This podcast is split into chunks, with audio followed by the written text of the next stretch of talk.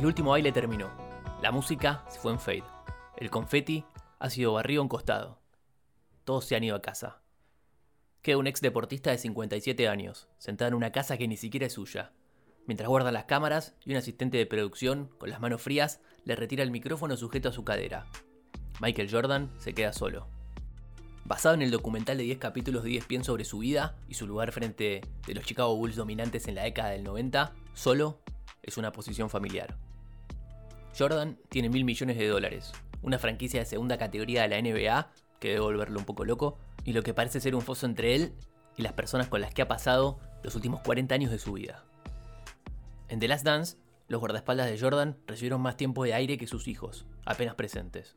Su primera esposa, Juanita, con quien estuvo casado durante 17 años, no fue mencionada. Su actual esposa, Yvette Prieto, tampoco fue entrevistada. En cuanto a las personas involucradas en el juego que dominó como nadie, solo pueden describir su grandeza, intensidad y ataques de ira a la distancia. Ninguno puede describir a la persona debajo de ese caparazón quebradizo. Nunca los dejó entrar, y habría necesitado un machete para abrirse camino hacia la persona que estaba dentro. La única conexión humana que Jordan parece compartir con los demás es el respeto a la distancia por los compañeros de equipo con los que iría a la guerra, o la animosidad hacia aquellos contra quienes guarda rencor, personas dignas de venganza. Ya no habla con su antiguo amigo Charles Barkley, debido a las críticas de Barkley hace algunos años sobre decisiones de gestión de Jordan para los Hornets. Mantiene a las personas a una distancia emocional similar a la que sus amados guardaespaldas de hace años mantuvieron alejadas a las multitudes adoradoras. En los últimos dos episodios de The Last Dance dieron un giro tan bien curado como pudieron. Su entrenador, Phil Jackson, dijo que Jordan vivía en el momento como nadie con el que haya estado. Esa es ciertamente una forma de describirlo. Otra forma es decir que Jordan se encontró ante un congestionamiento emocional. Parecía temer que si alguna vez comenzaba a expresar sus sentimientos, tal vez nunca podría detenerse.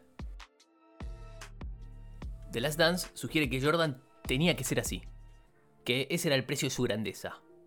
Sé monomaníaco, mantenete alejado de las personas que te rodean, sé el matón, y cuántos anillos acumules y cuánto dinero ganes es como mantienes el puntaje. Como escribí la semana pasada, esto es absurdo, una tontería de fantasía, la historia de los deportes está salpicada de ganadores que se preocuparon por las personas que los rodeaban y por la sociedad en general. Maya Moore, probablemente la mejor jugadora de la historia de las mujeres, se tomó dos años del básquet en su mejor momento para luchar junto a su familia por un hombre encarcelado injustamente, un hombre llamado Jonathan Irons. Esa es la forma en la que eligió usar su fama. Pero Jordan nunca ha buscado otra forma de ser. En la mirada magistral de Wright Thompson, a Jordan a la edad de 50 años, le confesó sobre su necesidad de ser el número uno. Me ha consumido mucho, yo soy mi peor enemigo, me empujé tanto a mí mismo que todavía vivo con esa inercia. Estoy viviendo con eso, no sé cómo deshacerme de eso, no sé si podría. Este es alguien torturado por su necesidad de encontrar el éxito. Sin embargo, es imposible no preguntarse, dada la ausencia de éxito que Jordan ha tenido en el mundo del básquet desde su tiempo con los Bulls, si se ha convertido en un Al Bundy con mil millones de dólares hablando de los días de gloria y todavía molesto por todos los que le hicieron mal.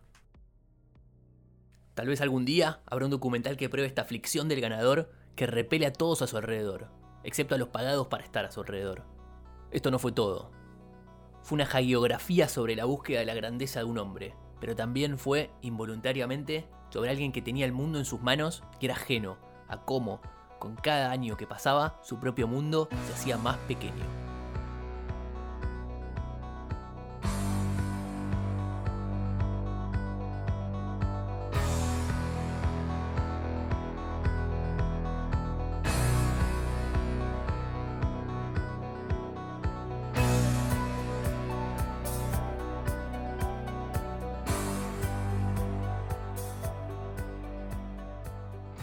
Después de mirar el documental de 10 capítulos sobre Chicago Bulls, ¿realmente alguien aún quiere ser como Mike? Esto, a través de su artículo en The Nation, titulado Alone, es lo que se pregunta Dave Siren, uno de mis periodistas preferidos a la hora de consumir deporte. Justamente porque Siren siempre hurga en la basura, en los restos, en lo descartado por la maquinaria magnífica en la que se ha convertido el deporte. Maquinaria que alabamos.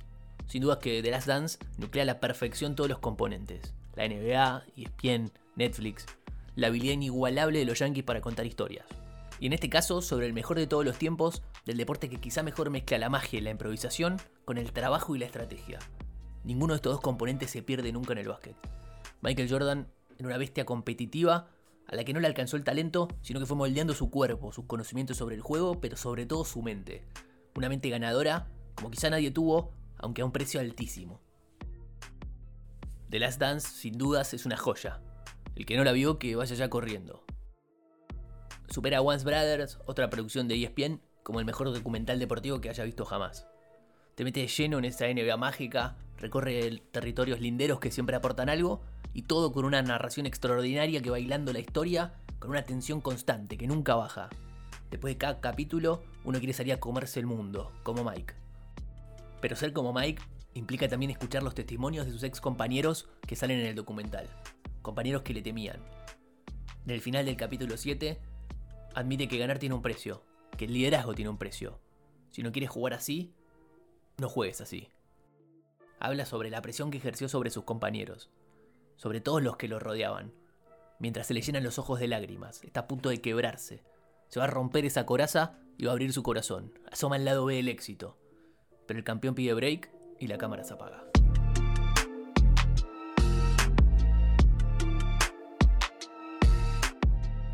El guion del próximo documental, permítame la ironía, ya empezó a escribirse. Se llamará The Real Last Dance. Y hablarán los ofendidos, enojados y omitidos en The Last Dance, el relato de Michael Jordan sobre su historia con los Chicago Bulls, la formidable serie documental de 10 capítulos que rompió todos los récords de audiencia y de la que todo el mundo del deporte habla en estos tiempos de coronavirus y sin partidos. Hay que aprovechar la nueva demanda y The Real Last Dance ya tiene entonces los nombres de sus primeros entrevistados. Serán los familiares de Jerry Krause, el fallecido gerente general de los Chicago Bulls, a quien Jordan maltrataba hasta por su altura, estará Horace Grant, el ex compañero acusado de soplón, y Craig Hodges, que no volvió a jugar más en los Bulls después de animarse a criticar a Dios Jordan. La lista incluirá por supuesto también a rivales a los que Jordan maltrató, hasta con mentiras para luego ganarles. Y por supuesto estará LeBron James, porque la serie de ESPN que vimos por Netflix tiene, entre otros tantos, a Justin Timberlake y hasta el expresidente Bill Clinton. Pero, curiosamente, no está Librón, el sucesor. El que juega ahora con este documental que no fue es Ezequiel Fernández Murs, desde sus columnas en La Nación. Ezequiel fue uno de los primeros en mencionar a Hodges. Ser como Mike también implica escuchar los testimonios de los que no salieron. El de Hodges, por ejemplo, compañero en los Bulls durante los primeros tres títulos, experimentado y efectivo triplero con fuerte opinión pública y religiosa, musulmán y defensor ya por aquellos tiempos de los derechos de los negros, minoría dominante en la NBA, pero aún oprimida en Estados Unidos. Hodges intentó siempre que Mike utilizara su plataforma para visibilizar esa problemática. En 1991, cuatro policías de Los Ángeles le dieron una paliza brutal a un taxista negro, Rodney King. El video se hizo público y la comunidad se convulsionó. Revueltas que dejaron saldos mortales la violencia y el abuso policial contra la comunidad afroamericana es algo que siempre existió en Estados Unidos, pero que ahora, en la era de la digitalización, empezaba a filtrarse, a expandirse y a generar caos mayores. En este contexto es en el que Hodges presionaba a Mike para que participara más y visibilizara esta situación. Tras el primer partido de las finales de 1992, el New York Times publicaba un artículo en el que Hodges criticaba el silencio de Jordan en temas sociales y políticos o por no opinar sobre la ausencia de dueños o entrenadores negros en la NBA. Sería el golpe definitivo para su carrera. Se fue yendo en fade. Nunca más nadie volvió a contratarlo. Lo mismo que le pasó a Colin Kaepernick en la NFL, quien a pesar de ser un jugador bastante decente, está sin equipo desde que en 2016 decidió arrodillarse ante el himno de Estados Unidos. No me voy a parar para mostrar mi orgullo por un país que oprime a la gente negra y a la gente de color. Para mí, esto es más grande que el fútbol, y sería egoísta de mi parte mirar hacia otro lado. Hay cuerpos en la calle y gente a la que le pagan por salir indemne del asesinato. Las protestas fuertes habían comenzado en 2014, con la muerte del adolescente Michael Brown en Ferguson, Missouri, a manos de un policía. Siguieron en 2015 en Baltimore, Maryland, tras la muerte del detenido Freddie Gray, nuevamente con responsabilidad policial. Terminaron de explotar en 2016 con las manifestaciones masivas en Nueva York, Chicago, Minnesota y Louisiana, tras nuevos casos de gatillo fácil en St. Paul y Baton Rouge.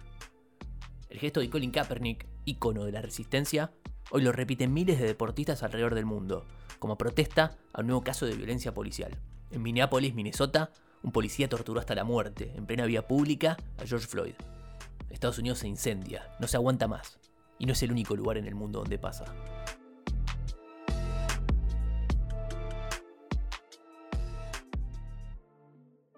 Otra de las voces ausentes en el documental, pero presente en el levantamiento de la comunidad afroamericana, es la de LeBron James, una estrella que hoy utiliza su plataforma, sus millones de seguidores y fans, para denunciar esta problemática que no se resuelve, que se cobra vidas. Fue justo cuando LeBron ganó el título con los Cavaliers, que muchos lo quisieron sentar en la mesa del gran MJ, quien enseguida respondió con la puesta en marcha del documental. Su documental, su relato de la historia. ¿Tiene la obligación Michael Jordan de hacerle caso a Hodges? Claro que no. Tampoco nos debería importar si realmente está solo y afectado por el precio del éxito. Pero perdónenme, a mí sí me importa lo que pasa a las sombras de las grandes luces, que también me encandilan y me omnibulan y me fascinan muchas veces.